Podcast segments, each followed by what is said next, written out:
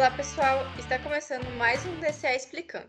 Esse podcast faz parte do portal de formação política do DCE em parceria com o projeto Livre Consciência, que cede esse espaço para a gente, além de construir toda a parte técnica e de distribuição deste conteúdo. No episódio de hoje, vamos falar um pouco sobre o capitalismo atual e sustentabilidade.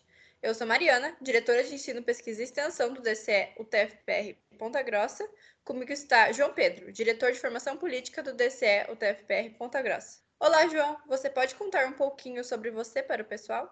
Olá, Mariana. Olá a todos os ouvintes do Livre Consciência.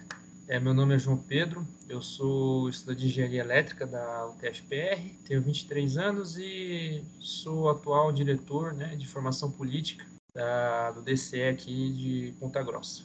E hoje a gente vai estar conversando um pouquinho sobre capitalismo atual e sustentabilidade.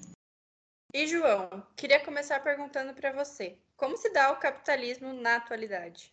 Olha, Mariana, o capitalismo atualmente ele se dá de uma maneira muito diferente do que era antigamente, ou até pelo menos até o capitalismo dos anos 70. É, esse capitalismo, que a gente chama de capitalismo industrial, da revolução industrial, a gente pode é, ilustrar ele da seguinte forma: a gente tem um, vamos supor, tem um, um, capitalista, dono de uma indústria de sapatos, e ele, com uma quantidade X de dinheiro, compra matéria-prima, borracha e couro para fazer sapato e contrata mão de obra, contrata um funcionário que vai ser encarregado de produzir 10 unidades de sapato. Porém, o salário que esse funcionário vai receber do, capitalista vai ser equivalente ao trabalho necessário para fazer apenas uma unidade de sapato e não 10. Essas outras nove unidades de sapato que não foram pagas, esse trabalho em cima dessas outras nove unidades de sapatos que não foram pagas, é, Karl Marx, a gente lembrar do ensino médio, de filosofia do ensino médio, ele fala que isso é a mais-valia ou mais valor, é o trabalho não pago que é explorado pelo capitalista em cima do, do trabalhador. Essa mais-valia, esse trabalho não pago, vai ser refletido lá na frente através de um lucro. Então, quando o produto, esses 10 sapatos são feitos, são finalizados, eles são vendidos e aí gera para o patrão um lucro. Aquele dinheiro, aquela quantidade X de dinheiro capitalista que o patrão investiu inicialmente comprando matéria-prima e contratando mão de obra, se transformou numa quantidade X mais um de dinheiro. Então, Marx equacionou, equacionava, pegando todo esse processo do começo ao fim, ele equacionava a expansão do capital, o capitalismo, da seguinte maneira: X, dinheiro X, que produz um produto P, e esse produto P vai gerar depois um dinheiro X mais um.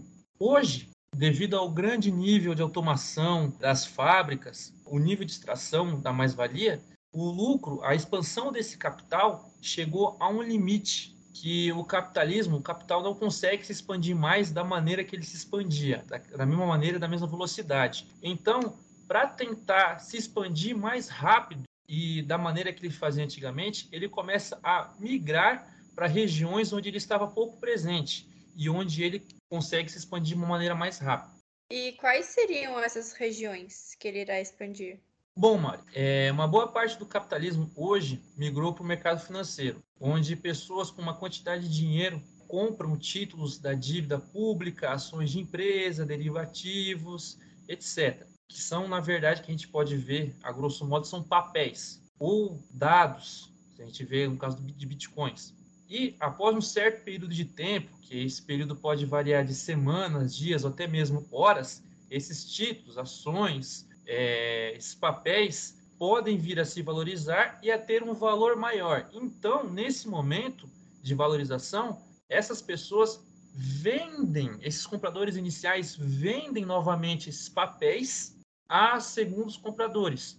E assim gera um lucro em cima do valor que foi investido inicialmente, que foi aplicado inicialmente. Uma outra região que é o capitalismo migrou, que a gente pode colocar aqui, é o mercado imobiliário. Aqui, um capitalista compra um terreno ou um outro imóvel, uma casa, um apartamento, um prédio, um sobrado, enfim, e não faz nada com o imóvel, deixa parado, não constrói, não reforma, deixa ali.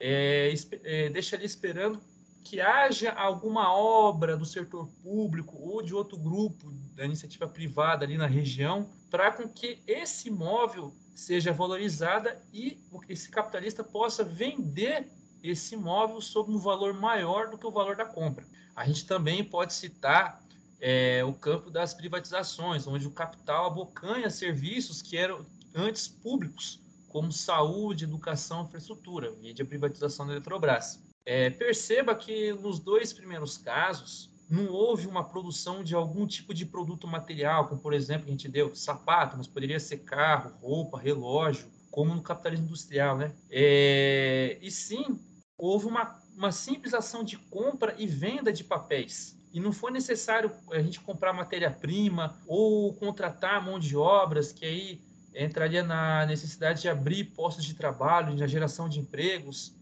O capitalismo nessa, nessa, nessa região, ele simplesmente abreviou uma etapa. Não é mais dinheiro que gera um produto que depois gera um dinheiro acrescido. É simplesmente dinheiro que gera um dinheiro acrescido. Já no terceiro caso, quando uma empresa ou um grupo compra uma empresa estatal, num primeiro momento são feitos cortes de gastos para aumentar a receita da empresa. Só que esses cortes são computados e anunciados como lucro. Assim, depois desse anúncio de um pseudo lucro, as ações dessa empresa começam a subir no mercado financeiro, elas são valorizadas. Assim, alimenta o primeiro cenário, retroalimenta o primeiro cenário lá do mercado financeiro, de venda de ações, e, é, ativos e títulos da dívida. E um detalhe muito importante é que muitas dessas privatizações acontecem com a compra de empresas estatais por grupos bancários. Mas, João, vendo tudo isso, como o capitalismo atual afeta a sustentabilidade do mundo? Bom, Mário, primeiro a gente tem que entender que o conceito de sustentabilidade é muito amplo. Segundo a ONU, nos Objetivos de Desenvolvimento Sustentável, temos metas como erradicação da pobreza, saúde e bem-estar, água potável e saneamento, cidades e comunidades sustentáveis, ação, ações contra mudanças é, do, é, do, clima global, vida na, na água, vida na terra e assim por diante. São 17 objetivos. Então, Pegando como, como, exemplo o segundo cenário no mercado imobiliário, quando a população mais pobre não tem condições de morar próximo ao seu trabalho, na, nas regiões centrais de grandes cidades, devido ao alto preço dos imóveis, dado a especulação imobiliária naquela região, elas são obrigadas, primeiramente, a morar nas ruas, e aí, quando essas pessoas vão morar nas ruas, elas acabam, acabam ficando ao relento, não tendo uma qualidade de vida digna, acabam ficando suscetíveis a algum tipo de violência, e também ficam, essas pessoas ficam mais suscetíveis ao consumo de álcool e drogas, e aí gera o problema de saúde pública, que é a Cracolândia. Quem já foi lá em São Paulo sabe o que eu estou falando. É, quando essas pessoas não vão para as ruas, elas acabam indo para ocupações.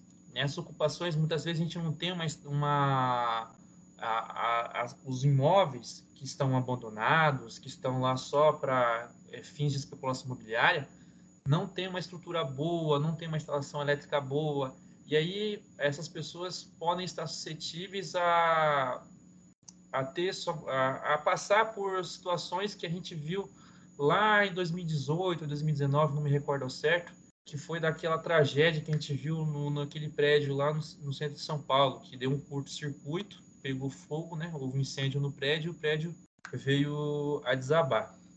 Caso essas pessoas não vão morar nas ruas ou não vão morar nas ocupações, ocorre é, um terceiro cenário, que é um cenário que a gente acha que é o mais comum, que é a, o deslocamento dessas pessoas é, rumo às regiões mais periféricas, que aí você tem um inchaço das cidades. E nessas regiões periféricas, é, ainda a gente consegue ver muitas regiões ainda com matas, com florestas, e devido à falta de recursos das pessoas, elas acabam desmatando uma certa quantidade de árvores que ajudam a fortalecer e proteger o solo de erosões, proteger os rios de secas e até mesmo de enchentes. Além disso, essa população pobre acaba construindo suas casas de maneiras precárias e regiões de risco, e assim formando o que a gente conhece por favelas. Nessa hora, devido a toda essa ocupação urbana desorganizada, começam a aparecer problemas como saneamento básico, esgoto a céu aberto, e aí acabam aparecendo doenças como cólera leptospirose. E quando começa a chover muito, a gente infelizmente começa a ver cenas como a gente, como as que a gente viu no começo desse ano lá em Petrópolis, Pernambuco, Rio Grande do Norte, na região metropolitana de São Paulo, né? É, Franco da Rocha, Francisco Morato, Itapevi, Embu das Artes, Tapicirica da Serra, né? De é, cenas de enchente, deslizamento, soterramento e nessas horas muitas dessas pessoas acabam perdendo suas, suas casas e até mesmo suas vidas e vidas de parentes. Já não bastasse isso, quando o homem começa a ir de encontro às matas, é, o contato com animais, animais silvestres começa a aumentar de uma maneira é, incalculável. Então, doenças que são naturais dos animais acabam sendo transmitidas ao, ao ser humano. E aí a gente começa a ver surtos de doenças como malária, dengue, chikungunya, zika, febre amarela, varíola. Ou então começam a aparecer novas doenças, como o caso né, da Covid-19, que virou uma epidemia no primeiro momento e depois se transformou numa sindemia global. E para finalizar, quais seriam as suas conclusões finais sobre esse tema? Pessoal, a gente precisa muito entender como que o capitalismo está funcionando para a gente poder pensar numa saída para isso tudo. Se a gente ficar do mesmo jeito que a gente está, coisa, as coisas tendem a ficar mais difíceis. A gente precisa pensar como organizar a nossa sociedade, como organizar a nossa economia para além do capitalismo. O capitalismo neoliberalismo está em crise, mas a gente não saiu dele porque a gente ainda não sabe como fazer para sair, ou até mesmo a gente até não entende direito ele. Então a gente precisa entender, a gente precisa estudar, a gente precisa entender e a gente precisa discutir entre grupos, formar grupos de discussão, grupos de estudo e discutir e tentar fazer com que a sociedade mude, levar isso à pauta, a, a políticos, enfim. A gente precisa fazer com que fazer com que a, toda a sociedade pense em um sistema socioeconômico para além do capitalismo. E para isso a gente precisa entender, precisa estudar. Então, para isso, é, eu vou deixar algumas, é, algumas indicações bibliográficas aqui, algumas indicações de livro, para entender tudo isso: capitalismo financeiro, é, capitalismo industrial. É, o primeiro é A Era do Capital Improdutivo, do professor economista, foi economista da ONU, professor Ladislau Dalbor. O segundo, Pão Nosso de Cada Dia, também do professor Ladislau Dalbor. Terceiro, acho que é Para Entender o Mundo Financeiro, do falecido professor Paul Singer.